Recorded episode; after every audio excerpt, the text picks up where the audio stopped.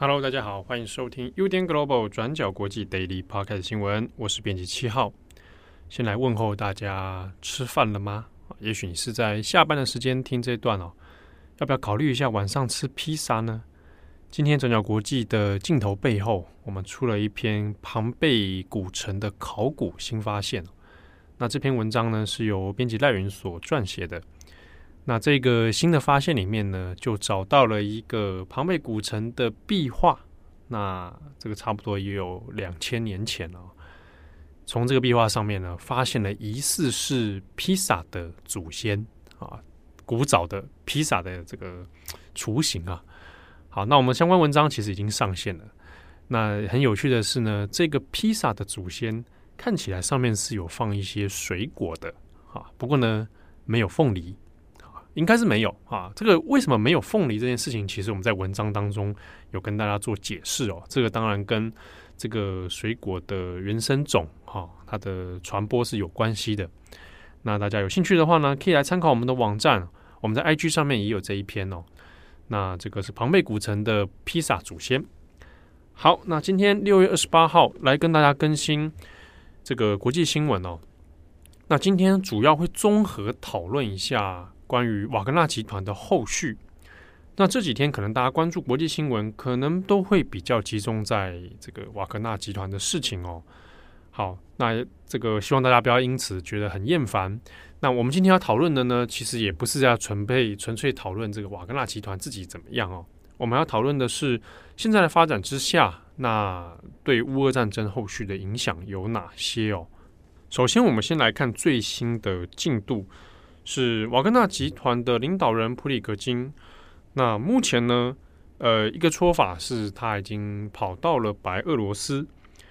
那目前最新的一个说法是由白俄罗斯的总统卢卡申科，由他来证实说，呃，确实已经这个把普里格金哦接到了白俄罗斯了。好，那这个是白俄罗斯这边的说法。那我们先前有讲到说，接下来我们也可以看到瓦格纳集团，哈，它除了一部分它要解除武装之外，那在普丁的说法里面是。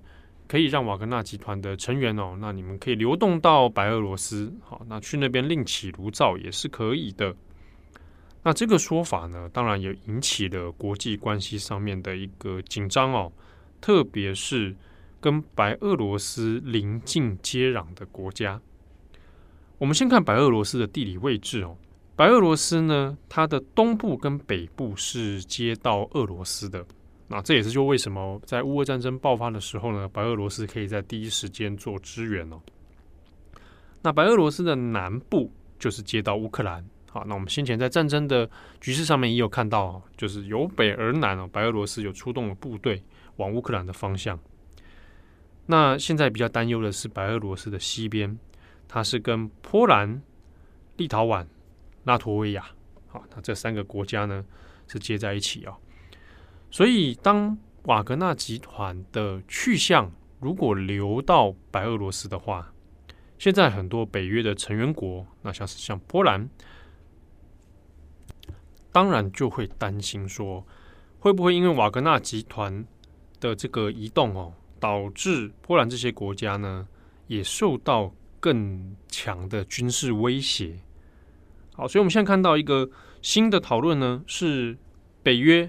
好，那北约现在也有发出了一些警告哦，就是瓦格纳集团如果在白俄罗斯活动的话，那确实会造成其他邻近国家的军事紧张，所以呢，要加强北约国家在东侧，好，那当然就是往这个白俄罗斯方向东侧这边的国防安全。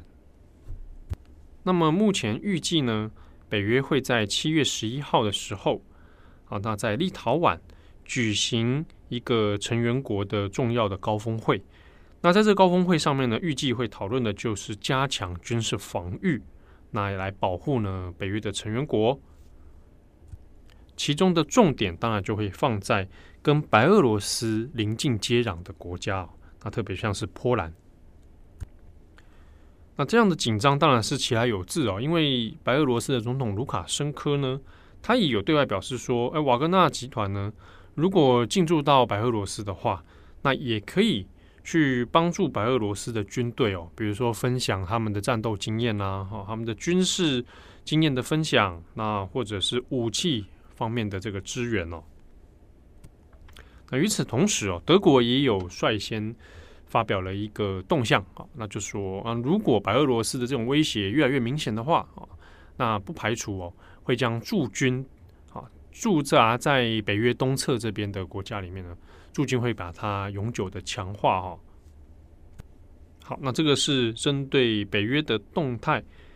那另一方面呢，北约这边啊这两天其实当然也有对外来讨论关于瓦格纳集团这件事情啊，这一场叛变。那是怎么样来看待的？那北约的说法呢，是认为说，的确哦，这一场混乱的叛变事件，我们可以看出俄罗斯内部的权力结构是发生了一些变化的，基本上是可以推估，普丁的掌控力啊，那有不如外界的预期来的那么的深度啊，那么的强硬。那内部呢，确实是有些政治军事上的混乱哦。但是这边要特别强调的是，北约这边有一个说法是，虽然说啊，我们可以看到这一场瓦格纳的这个兵变呢，呃，凸显了俄罗斯内部的混乱跟矛盾，好，这是没错的，但不能因此呢就低估了俄罗斯当前的实力。主要也还是哦，这个并不能代表说普京就要垮台了，或者是普京快要完蛋了，哈。俄罗斯针对乌克兰的侵略仍然是现在进行式哦，它还在发生当中。那它对于北约东侧的国家来说呢，这个威胁也还是存在的啊，所以不能够掉以轻心。好，那另一方面，我们也看到，虽然大家关注的点都在瓦格纳集团的动向，但是呢，与此同时哦，乌克兰东部的城市仍然还有发生零星的战斗跟飞弹的袭击。所以在二十七号的时候，那乌克兰的官员他也有发布了一个新的讯息哦，是在乌克兰东部的城市，那也有被好持续的被俄罗斯的导弹、飞弹来攻击哦。那新的一场攻击事件呢，已经发生，造成是四人死亡，那多人受伤的一个情况。那基本上呢，在东部的状况，它仍然没有完全的平息哦。虽然说对比先前。瓦格纳集团还在的时候啊，那当然战事是有稍微的减缓哦，但威胁仍然是存在的。或者我们反过来讲哦，当日后如果瓦格纳集团确定会在白俄罗斯活动的话，那或许这一个战事的焦点会从东部移向北部啊，那这个也只是推测啊，没有办法百分之百确定啊。那另一方面呢，我们再来看一下普丁。普丁呢，针对白俄罗斯的态度其实还是蛮微妙的。那新的一个说法呢，是普丁他有公开的讲啊，说瓦格纳集团他们的活动资金啊，基本上都是由俄罗斯国家啊来支出的。那我们先强调一下，这是普丁的说法。普丁说呢，从二零二二年的五月，那一直到二零二三年的五月啊，今年五月哈，这样一年为期啊，俄罗斯呢资助给。瓦格纳集团的费用，差不多有八百六十亿卢布，那换算的话就是十亿美元左右。那这十亿美元里面也包括像是饮食啊、粮食资源啊，那或者是武器啊等等。不过，普丁干嘛提这个钱的事情呢？普丁的说法里面是说，针对这一个用钱的问题啊，可能是需要调查的啊。就是换句话说。到底给了瓦格纳集团这些钱哦？那流向到底是怎么一回事啊？那这个俄罗斯的说法是，这个需要去好好查一查。那关于这个钱的部分啊，当然我们也连接到了先前这个普里格金呢，他的现金被扣押嘛。好，那这可能这一连串事情它是其来有自哦。不过呢，我们之前在专栏文章里面，呃，我们的专栏作者啊，Gloco，那 Gloco 呢，他们的研究里面也有找到一些关于瓦格纳资金来源的问题。好那其实当然这也不是秘密哦。瓦格纳集团的资金来源其实分散在很多地方，那也包括了在非洲国家的活动。这个开矿啊，哦，还有一些其他可能非法的金流啊等等哦，在比如说中非这边的哈，那瓦格纳在这边的一些开矿资源哈，自然资源的使用跟贩卖，那的确是瓦格纳集团很大的一笔资金收入。那现在最新的呢，是美国在二十七号的时候，美国财政部啊，那发布了一个新的制裁，就是针对瓦格纳集团哦。那现在公布的呢是说，因为瓦格纳集团的这一种残暴的战争行动，好，那他们的行动呢，很多资金来源是来自中非共和国啊，那一些非洲的国家，透过这个开采他们的自然资源来取得的。所以呢，美国呢将针对瓦格纳集团的收入来源啊来做制裁。那通过这样的制裁呢，来削弱瓦格纳集团他们现在目前在不管是乌克兰或在非洲或者其他任何地方哦，他们的扩张影响力。好，那我们同步另外也是看在昨天的晚上，这件事情跟台湾有关。六月二十七号的晚上十一点十分。那台湾的国防部有发了一个新闻稿，那就说国防部这边哦，国军有侦查到两艘俄罗斯的护卫舰，那经过了台湾东部的海域，那从苏澳的外海呢，向东南的方向哦脱离了。那这个是由国防部已经证实哦，确实是俄罗斯的护卫舰，然后有经过海域这里。那国军呢的说法是。还有运用了一些这个侦查的方式哦，那有掌握了俄国这个护卫舰的动态。那与此同时呢，日本方面也有侦查到，那也有做观测哦。这个事情，嗯，俄罗斯的媒体方面呢也有证实哦，是俄罗斯的太平洋舰队哦，有一个舰艇的分遣队哦，那正在执行这个海上任务哦。啊，那当然这个直接关系上面跟台湾是没有什么关联的，不过呢。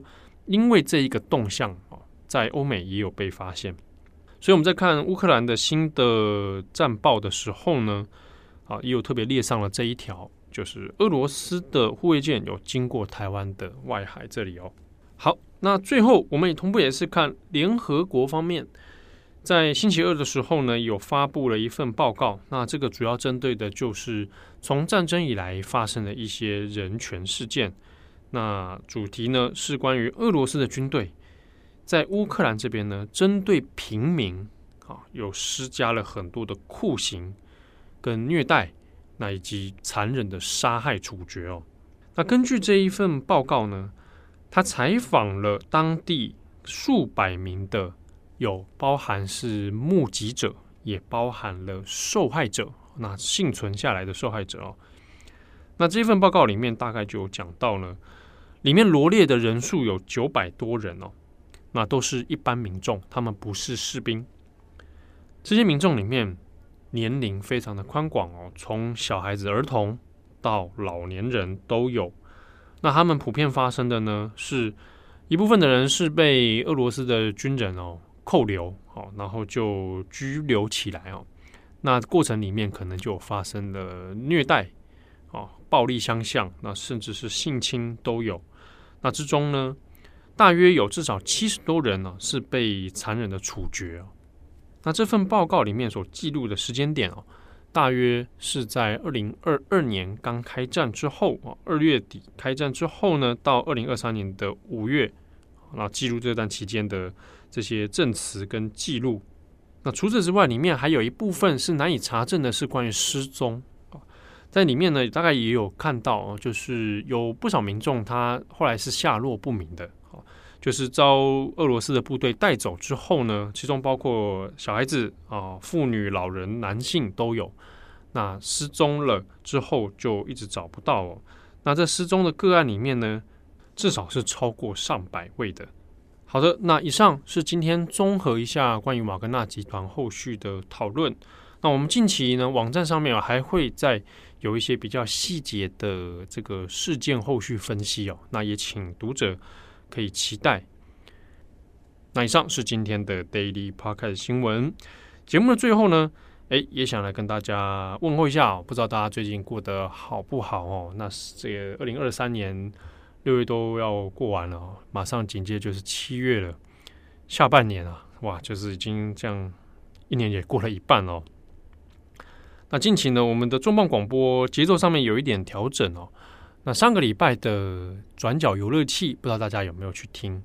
那我们有一些听友私讯，然后或者是留言哦，告诉我们听到了关于网络游戏的一些历史，觉得很触动啊。那这个 会触动，好像真的是某个世代的人哦。好，那这一集其实还蛮有趣的，不管你有没有在玩网络游戏，那它的确曾经构成了。台湾或者是世界上面网络社群上面的一个共同记忆哦。那我们紧接着，其实有转角游乐器呢，还会有一集关于这个，可是蛮多人好奇的哦，就是三国啊，《三国志》《三国演义》啊，都可以，它跟游戏发展的一些关联哦。这个就牵涉到了日本、台湾、中国。那也很有趣的是，比较少人讨论的是欧洲跟美国怎么看三国。那也希望大家来期待喽。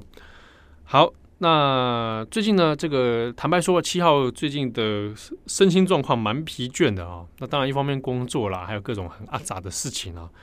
啊，不过呢，我们还是会持续努力的在这个岗位上面啊，替大家来服务。那另一方面啊，也想分享一下，就是诶，最近我的消遣啊，休息时间呢，很多拿去玩电动啊。那大家想说，哎，你不是本来就这样吗？啊，不是不是，我最近呢，最近都在玩《快打旋风六》啊，《Street Fighter Six》。哎，这个我们之前在 重磅广播也有聊到，不过呢，现在大部分时间都沉迷在《快打旋风六》里面。如果听友你也有玩的话，欢迎来线上约战，好不好？我是专练这个码农啊，法国的柔道 柔道芭蕾舞家。好，感谢大家的收听。我们下次见喽，拜拜。滴滴转角，国际转角，国际新闻